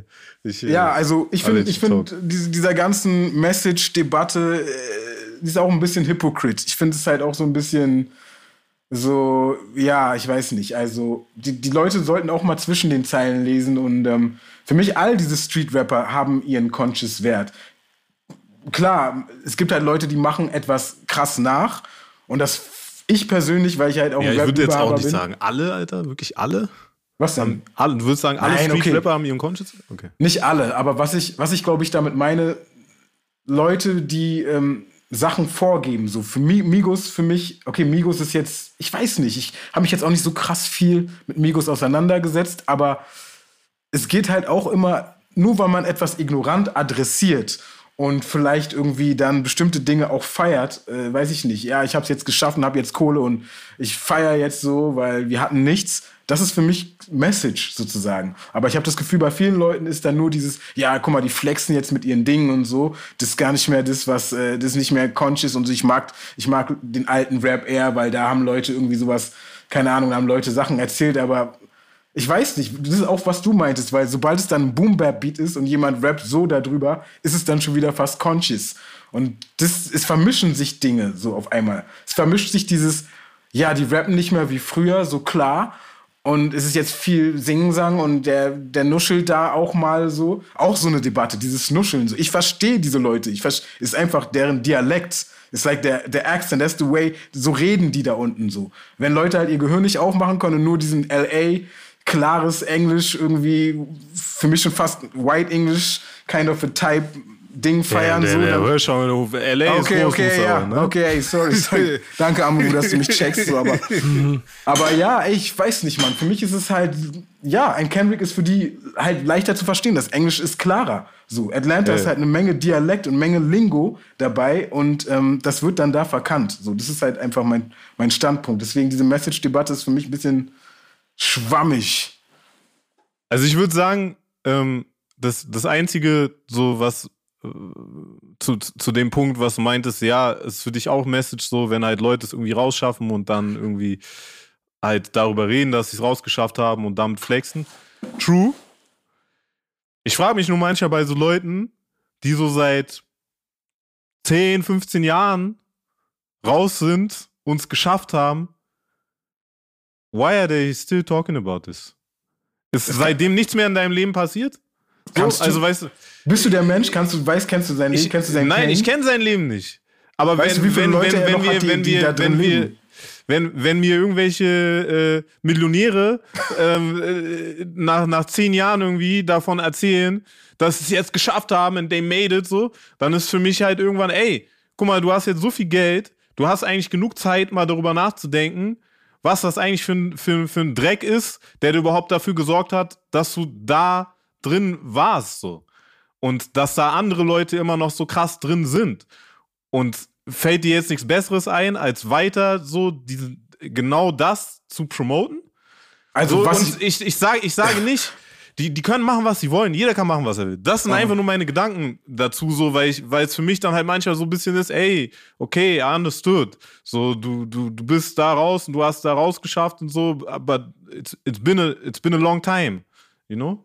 Ey, ich verstehe im Grunde genommen, was du meinst, aber es war ja jetzt auch nur ein Beispiel. So, das heißt nicht, deswegen, er, ich wollte nicht. Ich, es könnte auch sein, dass er über der Cousin Punkt. redet, der immer noch da drin ist. Weißt du, es könnte darüber äh, Traumata-Verarbeitung. Ey, ey, ich und wollte auch gar nicht Future angreifen. Mach keinen Fass hier. No front hier, bitte. ich weiß doch, dass ich in deiner Gegenwart will ich nie Future angreifen. Aber das, jetzt wird es jetzt auf jeden Fall interessant. Äh, aber ähm, nein, halt einfach diese Erzählung so. Es geht mir nur um diese Erzählung und dass ich bei mein, manchmal habe ich so den Eindruck, die Leute sind so in der Zeit stehen geblieben so und ähm, ich, ich finde es halt einfach schade. So. Und ich, klar ich, ist es für mich auch ein Privileg, dass ich irgendwie ähm, vielleicht so aufgewachsen bin, dass ich mir äh, über Geld Gedanken machen konnte und über das System. So. Ich bin jetzt nicht irgendwie krass wohlhabend aufgewachsen, aber äh, ich bin jetzt auch nicht im Ghetto aufgewachsen und äh, hatte nichts zu essen oder so ein Shit. Ähm, und das sind eben die Traumata, von denen ich spreche. Wenn, wenn man es, weißt du, was natürlich, ich meine? Und natürlich. Wie lange hat es ein Jay-Z gebraucht, ein 444 zu machen? So, er hat es dann ja. letztendlich trotzdem irgendwann gemacht. So, aber mhm. ist ja auch eine Entwicklung. Ich besteck nicht, ich bin nicht Jay-Z. So, ähm, deswegen Klar. weiß ich nicht, wie lange er braucht, um seine Scheiße zu verarbeiten. Aber, aber wisst, ihr, wisst, wisst, ihr, was ich allein bei der Betrachtungsweise von Future total interessant finde und deshalb auch das als Thema hier ganz cool fand? Mhm. Weil genau das, äh, Poet of the Street irgendwo, klare Abbildung von, von der Lebensrealität, in der er mit vielen anderen offensichtlich auch USA-weit gesteckt hat, die man dann erstmal wertfrei so betrachten kann, die dort transportiert wird. Und dann ähm, eine nicht zu beantwortenden Frage der Intention für das, was man da macht. Macht man das aus, aus Gründen der Reflexion, der Therapie oder des Geldmachens, an welcher Stelle auch immer, weil auch er ja gefühlt mit Tape 1 oder wahrscheinlich spätestens Tape 3 wahrscheinlich auch 50.000 Dinger aus dem Kofferraum verkauft hat. Und da war er schon Millionär und hat trotzdem immer noch den gleichen äh, Lifestyle um sich rum gehabt. Also versteht was ich meine? Das, das ist immer noch mhm. so ein Gefühl von, warum machst du das dann da eigentlich? Hast du es nicht dann schon längst geschafft, aber bist immer noch drin und kannst mit dem Geld, das du gemacht hast, befördern, wo du drin bist? Und bist du damit eigentlich ein Role Model oder ein abschreckendes Beispiel? Diese Fragen kann man schwer schwarz-weiß, also auch wieder hier schwer schwarz-weiß beantworten. Und sie sind halt, glaube ich, bei der Betrachtungsweise von ihm total interessant. Weil viele, Und geht es nur um die Musik vor allen Dingen? Was, genau, was passiert ja. hinter den Kulissen? Was machen die für, also, weißt du, die machen ja auch was für die Hut so mit, äh, auf andere Art und Weise. Genau das. Und das kannst du alles nicht. Das, und das gilt, gilt ja im Zweifel selbst für irgendeinen ignoranten 2020 äh, äh, Trap-Rapper mit dicken Ketten, der das nur gemacht hat, weil er reich werden will und dann aber trotzdem mit dicken Bündeln in seine alte Hut geht, um dann irgendwie 1000 Dollar an Menschen zu verschenken. Ob das jetzt der richtige Weg ist, sei mal dahingestellt, aber äh, äh, äh, eine Intention dahin, vielleicht auf eine andere Art und Weise was Gutes daraus zu machen oder was zurückzugeben, gibt es auch da. Und so wird es immer schwierig, dass. Ähm, also ist die Frage vielleicht eher nicht. Ja? Geht es um Message oder geht es um die Bewertung, ob diese Message gut ist oder schlecht? Das, das ist doch wieder so ein Bewertungsding. Ist die Message das gut? vielleicht sogar eher. Und das ist das Ding. Message ist, glaube ich, oft da, aber ob man jetzt findet, dass die Message gut ist, das ist halt so. Und ich will mich nicht dahinstellen als jemand, der das wirklich bewertet. Wenn jetzt jemand nicht über Vergewaltigung oder dauernd nur Frauen beleidigt und so solche Sachen. Aber ansonsten kann ich nicht. Jay-Z, die waren alle Drug Dealers. Ich finde das nicht geil. So. Aber so, keine Ahnung, die erzählen halt davon. Und intuitiv verarbeiten einfach ihre Scheiße. Mhm. Ja. Ja, mir geht es auch gar nicht so krass. Also bei dem, was ich, was ich gerade da äh, zu, zu, dir meinte, so das einzige Thema äh, mit diesem ah, Made it und so. Mir geht es mhm. auch gar nicht darum, irgendwie äh, zu urteilen und die Leute zu judgen dafür, was sie machen. Außer wenn ich manchmal drüber rappe. Aber. der Typ ist ja. Sondern es geht ja auch viel darum, so was ich mir eigentlich wünschen würde, so was ja. passiert. Und ähm, ja, das, das ist so ein bisschen mein Punkt. Weil, also ich glaube, dass es voll wichtig ist, was für Ideen man in die Welt setzt. Und dass es teilweise, natürlich, bis zu einem bestimmten Punkt ist es natürlich auch voll wichtig, okay, hat man was zu essen oder hat man nicht zu essen? Oder äh, spendet man Geld irgendwo hin oder baut irgendwo eine Struktur auf oder nicht? Ähm, und gleichzeitig ist es aber, glaube ich, voll wichtig, welche Ideen man propagiert. So. Und wenn da schwirrt im Rap auf jeden Fall einiges rum, ähm, was, wo ich mir dann schon denke, ey, du rappst das jetzt seit 15 Jahren so. Ist irgendwas noch passiert in deinem Leben? Hast du dich irgendwie weiterentwickelt oder sonst was so? Weil ich hoffe, du meinst nicht Future, weil ich weiß nicht, ob du überhaupt die Ey, Projekte gehört hast. Musa, hör auf so sensibel zu sein, was Mann, Future angeht. Mann, bin ich sensibel. Ich bin real. Ich bin real. Nein, aber warum sollte ich jetzt immer noch über Future? Warum sollte ich jetzt immer noch über Future reden, Mann? Ich habe auch eben nicht nur über know. Future geredet. Aber lass doch mal, lass doch mal, lass doch mal über meinen Classic der Woche reden, den ich mitgebracht yeah. habe. Okay. Der diesem, der in diesem Zusammenhang meines Erachtens hervorragend passt. Äh, denn äh, Culture von Migos ist äh, fünf Jahre alt geworden vor ein paar Tagen. Ähm, und damit ein Album, das, also in meinen Augen mustergültig für okay, Leute wie Future sorgen dafür, dass auf einmal die Welt kapiert, okay, da geht's richtig ab, das machen wir, da gehen wir mit rein, um dann etwas zu produzieren, was dafür sorgt, dass eine nächste Generation fast noch ignoranter, noch limitierter, noch Adlib-basierter äh, quasi einfach nur flext und feiert. Ähm, und da die Frage darüber, wie viel kulturellen Inhalt Migos äh, die, dieser, dieser Szene und der Musik gegeben haben, das müssen dann vielleicht nochmal äh, andere Leute betrachten, wenn Culture 3 rausgekommen ist und dann die Frage genauso gestellt werden kann, ob es immer noch das gleiche ist oder die rappen jetzt auf drei Alben immer das gleiche. Äh, Culture selber ist aber, wie gesagt, fünf Jahre alt und äh, deshalb von mir erwähnt, vor allen Dingen, weil da nämlich etwas drauf ist, was, und ich bin genauso ein Freund von Sachen, wo ich Amavut, ich habe dein Album vorhin nochmal in Ruhe durchgehört, dir wahnsinnig gerne mich da hinsetze, dir zuhöre und genau auf das achte, was du sagst. Und auf der anderen Seite habe ich aber auch kein Problem dabei, wenn mir, äh, oder, oder lass mich gerne davon triggern, wenn Culture mir ähm, erzählt, ne, Mama told me not to sell work. Wie war's? 75, same color T-Shirt und es geht um Drogendealen. Ähm, ich bin vorher mit Fahrrad draußen gefahren und hab Hope Dealers We Outside gehört. So, ja. kannst du dir mal anhören, den Song. So. Ich, bin ja, nicht stolz, ich bin nicht stolz drauf, so, aber es ist, es ist passiert. Ja, und, und irgendwie, äh, ich bin schnell an mein Ziel gekommen. Ja, für mich ist das aber auch irgendwie, dann bin ich dann voll bei dem, was Musa gesagt hat. Das sind äh. einfach Reporter aus einer Welt, die halt mal so ist, wie nicht meine. Uh. Und äh, deshalb herzlichen Glückwunsch, Culture, Migos. Nicht zu unterschätzen, dies, es geht immer noch um Rhythm, Rhythm ne? also Rhythmus spielt halt auch eine Rolle. Es ist nicht nur Total. Poesie und, und gerade bezüglich dieses Rhythmuses und dieser Stilistik ist deren kultureller Wert auf jeden Fall äh, sehr, sehr hoch, sozusagen. Genau, und das ist wieder interessant, weil das keiner der kulturellen Werte ist, über die wir sonst heute gesprochen haben, sondern noch von der Seite reingeflext kommt und dafür sorgt, dass sich einmal da Musik einfach auch verändert hat auf eine gewisse Art und Weise. Ja. ja. Spannend. Ihr beide habt auch Classics der Woche mitbringen sollen. Habt ihr welche dabei gehabt? Und wenn ja, welche? Ja, oh, wir haben sie zu spät rausgeschickt, wa? Ah, äh, Nö, ich weiß schon. Ich, ich weiß Ach, schon. Weißt, ah, okay, okay, okay. Bro, das ist alles mein, ist alles mein Spielplatz hier. Ich, okay, ich, okay, okay, okay, ich, ich tue manchmal überrascht, wenn okay. du mir jetzt was erzählst. Verstehe, so. verstehe. ja, also ich habe. Äh, oder willst du erst, Musa? Deins ja, ich habe Kendrick Lamar. Nein, Spaß. Ja, ey, was soll ich sagen? Es ist keine Überraschung. Ich habe Future gebracht, äh, Future mitgebracht, March Madness von ihm. Ein Song, der auf dem 56 Nights Album war. Ein Song, der, glaube ich, 2015 released wurde und eigentlich, so wie ich das so, also auch mit Video und so und hat so ein bisschen, also auf seine Art und Weise, die Police Violence 2015 irgendwie aufgefasst. Und das halt auch nicht so auf klassische Art und Weise. Er hat jetzt mal erzählt, was so passiert ist und warum das schlecht ist, sondern er, er hat mehr, er spricht mehr irgendwie aus dem Gefühl von, von, diesen, von diesen young, black, äh, underprivileged Kids sozusagen. Und, äh, und, und gerade durch diese Stilistik, also es gibt jetzt nicht so viele Zeilen, wo er jetzt wirklich das so krass thematisiert, aber es ist so eine ignorante Haltung gegenüber irgendwie Fucking Police Can't Touch Me, Still Live in Lavish. Also quasi, ey, wir, wir beugen uns nicht und wir, wir leben halt diesen Lifestyle und sind fucked up und nehmen Drogen und so, quasi um, um, den, um den Pain, um den Pain zu, zu. Also er gibt quasi auch schon zu, dass er sozusagen fucked up ist, aber das ist halt der Lifestyle.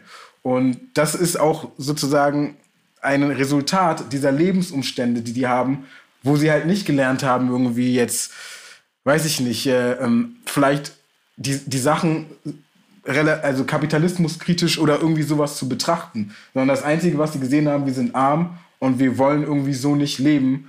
Und äh, fucking Police ist, äh, unterdrückt uns, es gibt immer wieder irgendwelche Probleme hier und ey, wir, der Lifestyle ist aber trotzdem, dass wir, dass wir das Leben irgendwie zelebrieren. Also für mich, ich sehe tatsächlich in diesem Atlanta-Ding auch viel Parallelen zu diesem, zu dem, zu der, zu der, zu dem Afrobeat, zu, zu der Afro-Musik, wo Leute auch wirklich unter einfach schlechten Umständen aufgewachsen sind, krassester Armut, aber trotzdem das Leben irgendwie genießen und trotzdem feiern wollen, trotzdem irgendwie sich schön anziehen wollen, trotzdem mit Ladies feiern wollen und das ist für mich sozusagen der Spirit, der da drin rein, äh, also der da drin ist. Es geht nicht die ganze Zeit darum, sozusagen die schlechten Umstände zu beweinen, sondern zu sagen, ey, fuck it, wir leben trotzdem und wir, wir, wir sind da und so und wir flexen.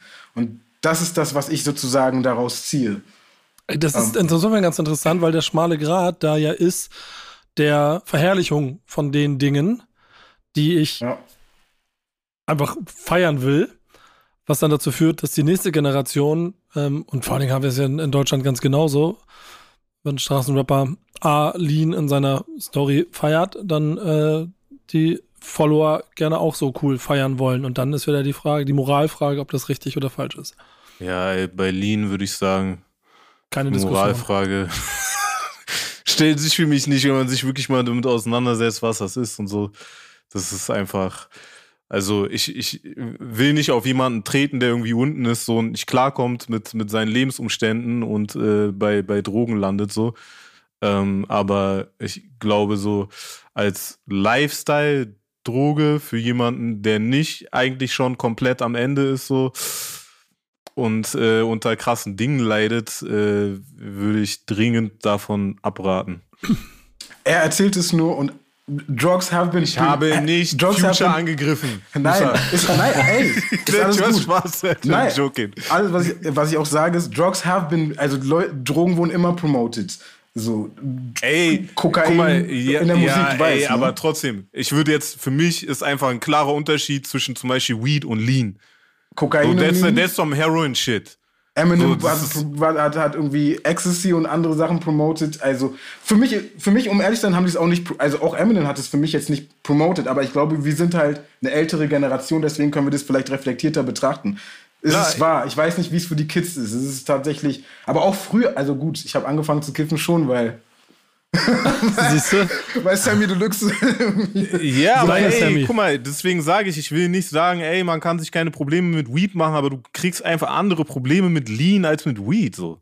Nee, das ist, ist, ist wahr, aber was ist mit Ecstasy und Kokain und diesen Sachen, die halt auch schon immer promotet wurden? Das ist für mich genauso kacke so. Also, wenn, wenn ich jetzt die Moralkeule schwinge, ist es für mich, Lean ist sicherlich keine so, aber andere Sachen sind für mich auch nicht gerade geil. So, weißt, ich, ich finde keinerlei. Ich finde übrigens, bin kein Konsument von irgendeiner der Drogen, die ihr bisher erwähnt habt. In, äh, nicht. Nico, du sollst mal kiffen vielleicht. Das ist ganz nee, gut, auch, auch das. nee, glaub mir, ich bin gechillt genug in meinem Leben. Äh, es geht nicht immer nur um gechillt sein. Ich glaube, manche haben auch falsch, falsches Bild von Weed.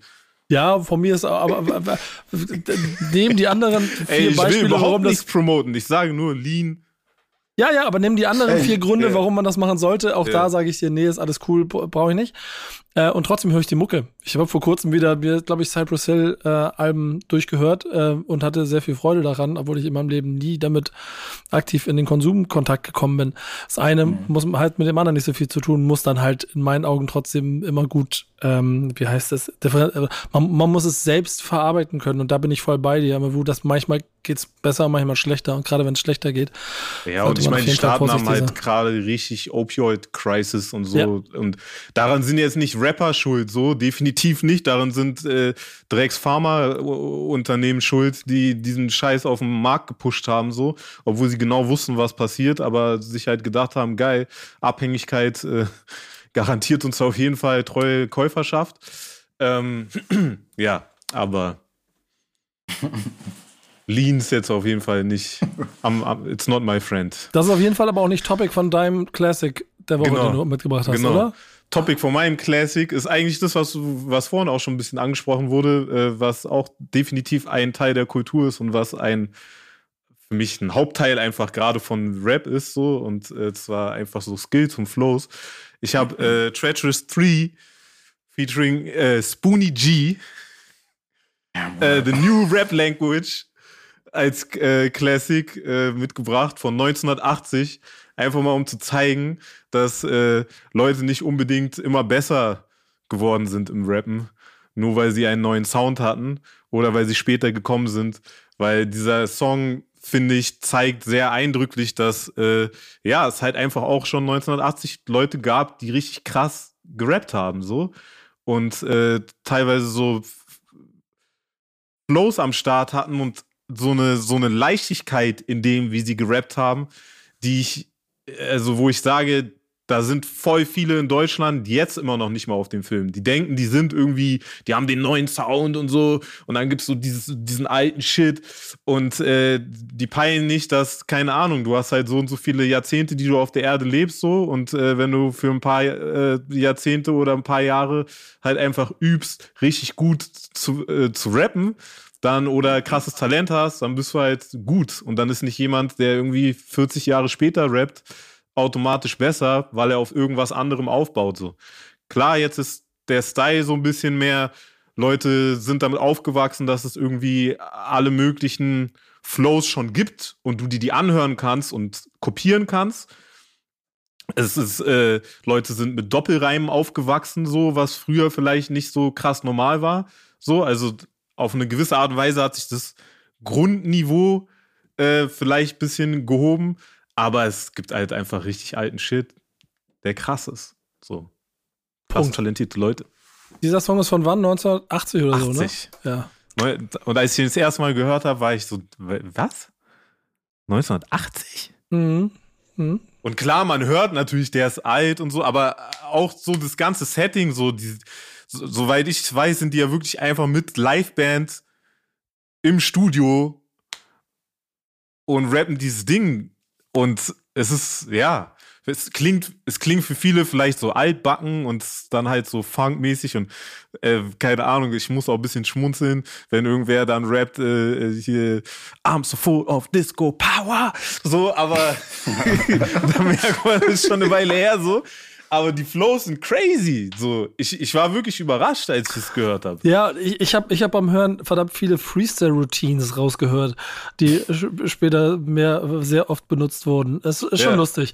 Ähm, auch eine gute Wahl, auch in der Mischung mag ich persönlich sehr gerne. Ähm, das sind zwei Classics der Woche, die wir euch auf jeden Fall mal ins Herz legen und auch ehrlicherweise die Sendung, die wir hier heute gemacht haben, auch sehr gut umschreiben. Wir haben noch eine News der Woche, die kann manchmal mehr, mal weniger Raum einnehmen, aber ich sage euch, wie es ist. Yannick ist seit Anfang des Jahres mit in diesem Format und ist quasi meine ja. redaktionelle Begleitung. Ja. Und da tut mir fast immer ein bisschen leid, weil äh, eigentlich bisher jede Woche die Diskussionen so äh, intensiv geworden sind, genau wie mit euch heute, dass er immer so ein bisschen daneben sitzt. Ich schreibe immer mit ihm und gehe mit ihm die Themen durch und so ein bisschen Fahrplan, aber dann gar nicht so viel Beitrag hat. Äh, deswegen äh, kannst kannst du jetzt nochmal flexen mit der News der Woche und wir können mal auf eine Reaktion der beiden warten, wie sehr sie sich auf das freuen, was du da ankündigst. Ja, es ist echt diese Folge auch wieder sehr krass. Also ich sitze hier wirklich die ganze Zeit und höre zu und es ist einfach, also wie ich kann, kann, mir das eins zu eins vorstellen.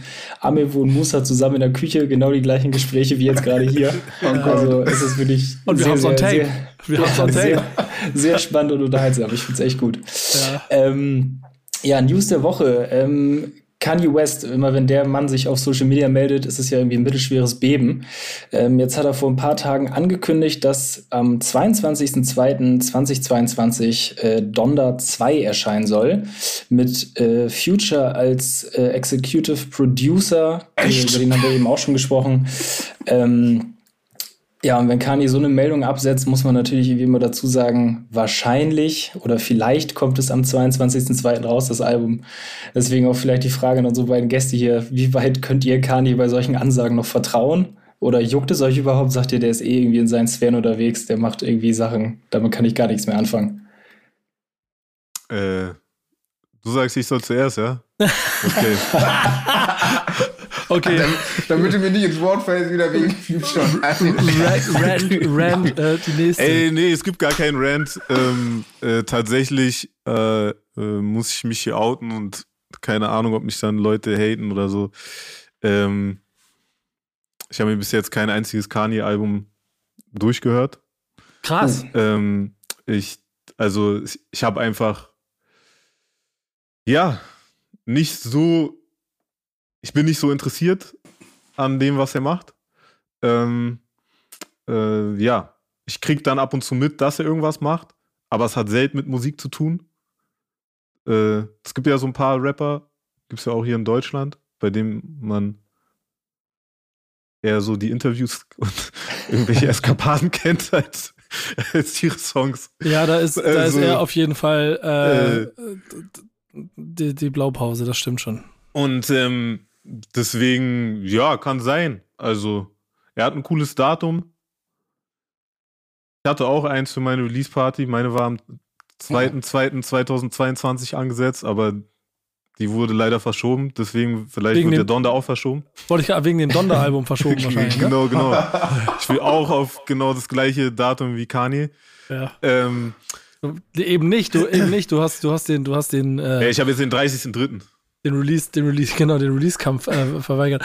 Aber ähm, ähm, nach dem, was ich heute gelernt habe, Musa ist äh, Executive Producer Future für dich doch ein, ähm, dann, also das Ding, das Ding läuft, oder? Das Ding ist auf jeden Fall sehr interessant für mich. Ich muss aber auch sagen, ich habe Kanye damals, ähm, weil ich fand es super, also ich fand ihn geilen Produzenten, gerade auch auf dem Jay-Z-Album auf äh, Blueprint, hat er ja auch ein paar Dinger beigesteuert.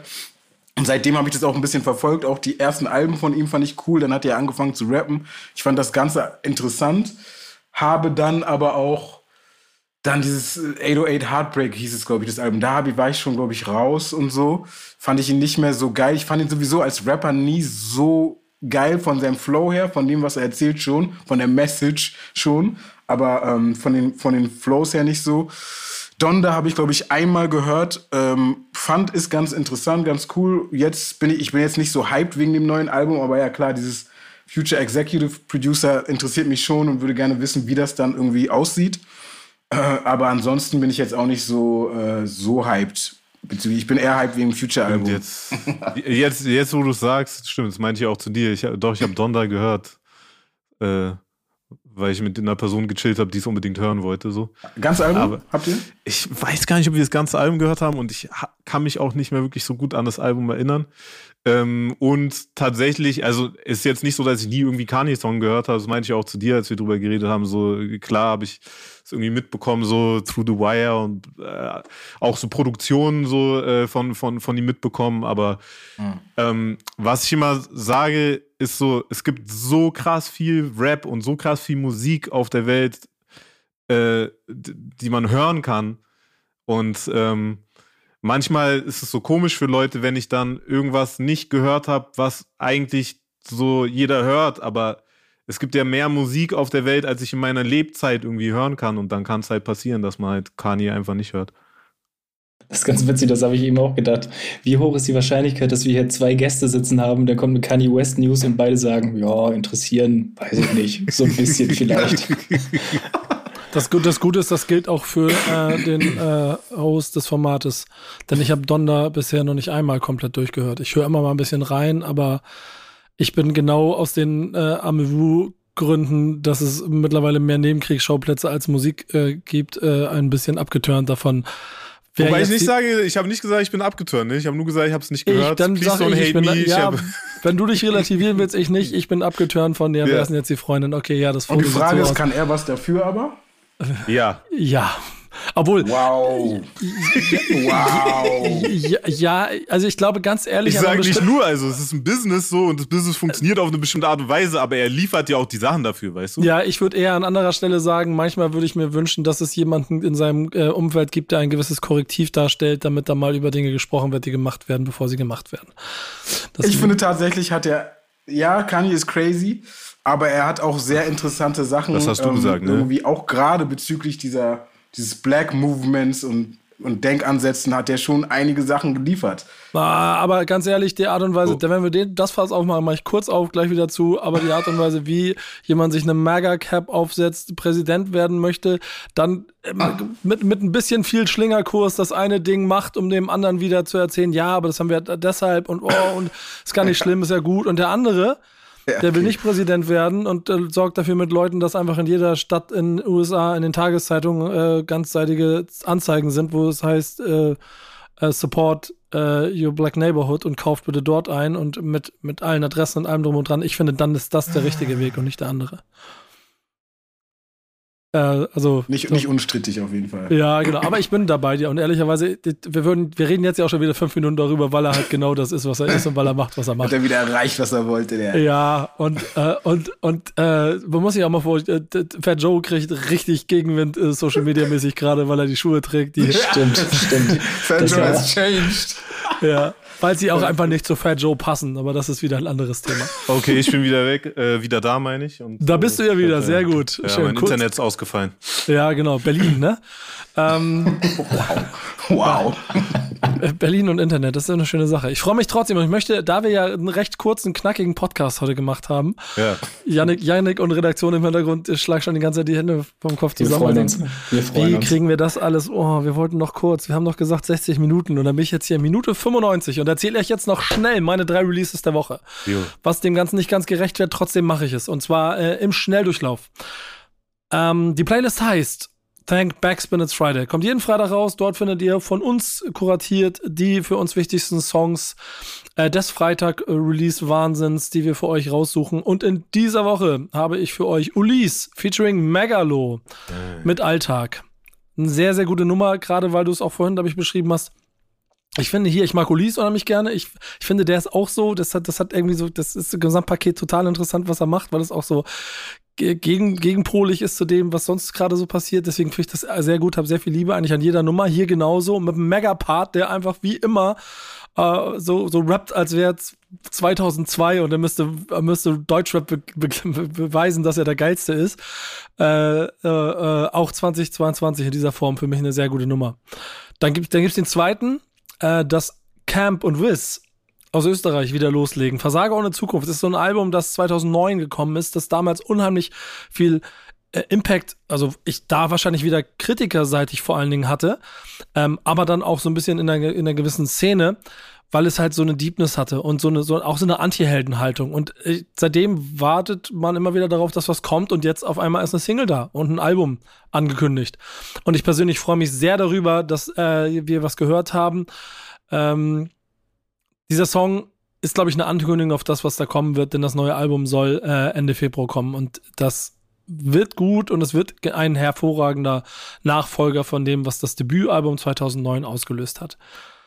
Und die dritte Nummer, und ehrlicherweise komme ich da nicht aus meiner Haut raus und das wird, glaube ich, auch jede Woche hier sein. Ihr könnt mich dafür blamen da draußen, wenn ihr wollt, aber ich habe wieder Hamburg im Gebäude, dann ist es mir total wichtig, dass die Vielfalt des Raps aus dieser Stadt auch immer wieder abgebildet wird. 8-4, neue Nummer, Seele schwarz das ist einer dieser Straßenreporter, die auf jeden Fall nach wie vor, auch mit der Legacy, die er hat, mehr Aufmerksamkeit verdienen. Das neue Album DNA kommt im April. Seele Schwarz ist die Nummer, sie ist düster. Es ist wie immer ein bisschen oldschoolig, es ist auf die Fresse und deshalb auch einer von den drei Songs der Woche, die ich heute mitbringen wollte. Punkt. Punkt. Was für euch dabei? Habt ihr, also mal mega klar, ne? Aber so, sonst, sonst, habt ihr die gehört oder habt ihr eine Meinung dazu oder gibt es andere, die ihr noch empfehlen würdet? Letzte oh, Chance. Wusste gar nicht, dass ich, ja, ich wusste gar nicht, dass wir auch noch welche empfehlen können. Shit. das geht immer so. Also, also ist nicht geplant, das, ist, das Format ist so, was ist der spontane Weg jetzt, dass du mhm. schnell noch einen sagen kannst. Äh, nee, ich habe jetzt keinen parat, tatsächlich. Ähm, aber ja, ich habe mir äh, den Megasong habe ich natürlich gehört. Ähm, sich, äh, arbeitet sich wieder an einem. Es ist, glaube ich, wieder so ein paar, wo er sich an einem Reim abarbeitet, war? den er so komplett durchzieht, so wie ein mhm. Irrer. liebe Grüße. So, ja, liebe Grüße. Und Grüße gehen raus. Aber genau das beschreibt es ehrlicherweise ganz gut. Ja. Typ crazy. Ja. Ähm, Camp ist mir tatsächlich auch noch ein Begriff von, mhm. von früher. Äh, ich bringe meiner Redaktion gerade bei, dass sie sich alle mal Versager ohne Zukunft anhören sollen. Echt, ja? Ja, ja. Müssen die mal machen. Wie ist so der Altersdurchschnitt in der Redaktion? Ja, auf jeden Fall in den 20ern, ne? Und okay. zu dem Zeitpunkt noch nicht so ja, damit, dann, damit äh, groß geworden. Kann man das denen ja nicht vorwerfen, ne? Dass sie nee, genau. Kennen. Auch nicht, wenn sie in den 40ern wären, finde ich ehrlicherweise, aber dann sollten äh, sie schnell nachholen. ja. Ja, nein, man kann die, natürlich die niemand was vorwerfen. So wie ich äh, um Nachsicht hoffe dafür, dass ich mir äh, Kani-Alben nicht anhöre. Äh. Ja. Habe ich auch DM, Nachsicht. Deine DMs werden glühen, bin ich mir ziemlich sicher. Ich bin gespannt. Also, Musa, du noch was zu sagen zu den Songs oder irgendwie, sonst mache ich jetzt hier zu? Ja, mach mal zu. Sehr gut, danke Leute. Ey, es hat richtig viel Spaß gemacht und ich fand auch ja. genau in der Art und Weise mit allen, mit allen Gegenhaltungen hier, das ist eine richtig tolle Runde. Deswegen vielen Dank, dass ihr Zeit hattet und dass ihr mitgemacht ja. habt. Danke ja, vielen Dank, dass man, ja Mann, vielen Dank. Amabu, vielen hey. Dank, dass du mich auch vermittelt hast, mein Bruder. Yes, yes. Wir diskutieren dann privat weiter. Ja, aber das Schöne ist, ihr könnt euch jetzt da draußen, wenn ihr das hier hört, immer wieder vorstellen, wenn irgendwo in irgendeiner Küche Licht brennt und ihr denkt so, da diskutieren jetzt bestimmt zwei Leute über Hip-Hop, dann hört diese Folge, dann wisst ihr, was da abgeht. Äh, Yannick und Team, danke fürs Machen und unter Unterstützen. Äh, und euch viel Spaß diese Woche mit dieser Folge und nächste Woche mit einer neuen Folge, denn dann jo. sind wir wieder da. Macht's gut, bis dann. Ciao. Ciao, ciao. Stammtischmodus, jetzt wird laut diskutiert. Auf dem Stammtisch, Stammtisch, wer dabei bleibt, amtlich. Stammtisch Phase. Denn heute dreschen sie noch Stammtisch verholen. Ich heule mich an meinem Stammtisch aus. Backspin. Backspin. Backspin. Backspin.